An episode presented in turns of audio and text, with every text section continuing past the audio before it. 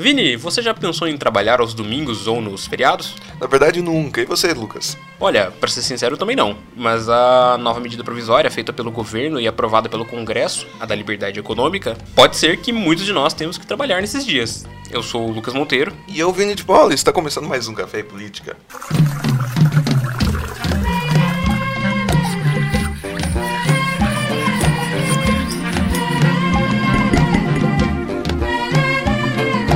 Bem, vamos dar início a esse programa explicando do que se trata a medida provisória 881 de 2019, chamada de MP da Liberdade Econômica. A MP 881 tem como objetivo dar um gás em nossa economia e facilitar a vida e o trabalho do empresário brasileiro.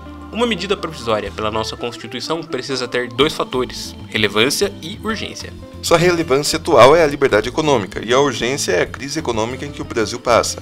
Os dois fatores foram que facilitaram a MP ser vista, analisada e aprovada em pouco tempo. Exatamente, Vini. O texto já passou por uma comissão mista formada por deputados e senadores, foi aprovada pela Câmara dos Deputados e agora foi aprovada pelo Senado. Por ser uma medida provisória, o seu texto já está em vigor desde então.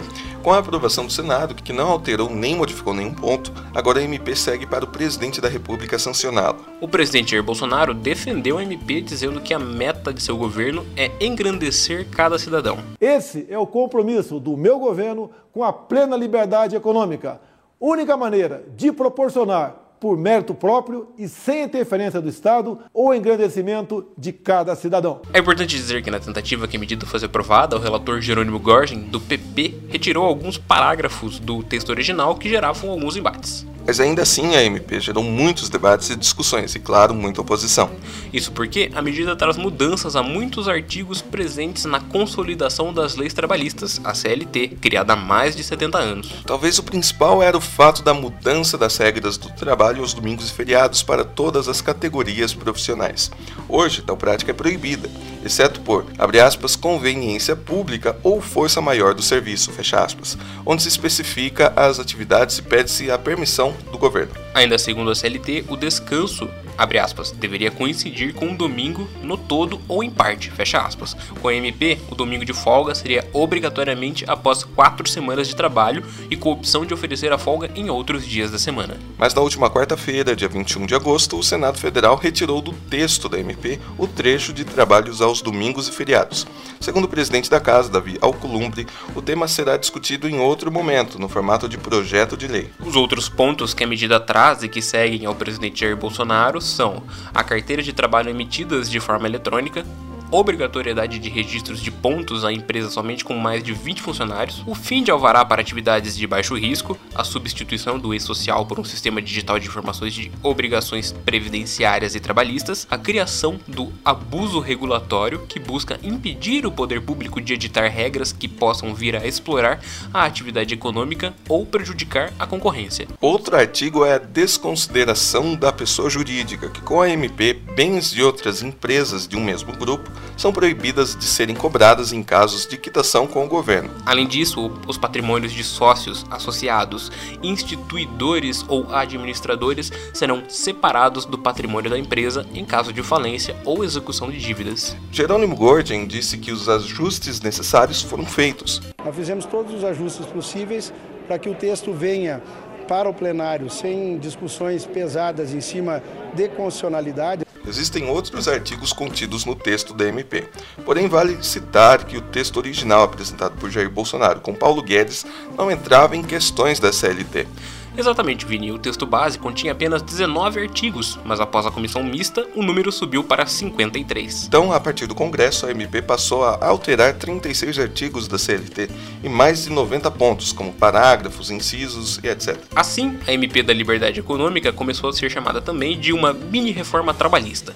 Em entrevista ao programa Pânico na Rádio Jovem Pan, o secretário de Desburocratização, Paulo Webel, responsável por esse órgão, que é um braço do Ministério da Economia, explica de maneira simples a MP. Então, mas eu gosto de explicar aqui de uma forma bem simples, porque essas coisas elas são chatas mesmo, né? Quando você fala MP, o cara não entende isso. Essa MP ela é mais simples de ser votada do que uma lei. A reforma da Previdência o cara precisou mudar na Constituição, que é o pai dos burros, que é o, o aquele livro que, que, que tem as regras para a gente viver em sociedade aqui no Brasil. A MP é mais simples, é isso? Sim, ela é uma lei ordinária, então ela precisa de, de maioria simples, ela não precisa de uma maioria qualificada. Então é mais fácil de passar. Então nós estamos confiantes, o presidente Rodrigo Maia tem feito um belíssimo trabalho articulando governo, sociedade e os parlamentares para ter um texto que seja mais consensual e que possa ser aprovado na próxima terça-feira. E onde ela está pegando? Estão falando aqui o seguinte, que vai ser uma nova reforma trabalhista. É isso? Não, ela tem pequenos pontos trabalhistas, a questão de você poder trabalhar os domingos, que é um direito do cidadão. Hoje o Estado, de forma discricionária, fica elegendo o setor que pode e que não pode trabalhar os domingos. Então, com o MP, todo mundo tem o direito de trabalhar os domingos. É um direito do trabalhador, do empreendedor. Quem quiser trabalha, quem não quiser trabalha. Agora vamos parar de o Estado atuar de forma discricionária. Então, a MP tem pequenas mudanças trabalhistas, a maior parte dela não é trabalhista. Então, ela teve inicialmente 19 artigos, depois, com relatório, deputado Jerônimo Gergen fez um trabalho muito importante, ela cresceu muito, atingiu 54 artigos e agora estamos trabalhando para reduzir, junto com o parlamento, um texto para ser mais palatável que possa ser aprovado terça-feira. Paulo Weibel também diz que com a MP espera criar mais empregos e um crescimento adicional do PIB de 7%. Entretanto, a oposição se mostra contrária à MP. O deputado Alessandro Molon, do PSB, crê que a medida só vai piorar a situação do trabalhador brasileiro. A medida provisória 881, chamada de MP da Liberdade Econômica, usa esse argumento na prática para fazer uma reforma trabalhista e retirar mais direitos dos trabalhadores brasileiros. O presidente da Câmara, deputado Rodrigo Maia, disse que a melhor solução foi não mexer com os direitos do trabalhador para evitar futuros questionamentos na justiça. Nós tiramos quase tudo da reforma trabalhista, ficou muito pouco né? Ficou apenas os temas que tinham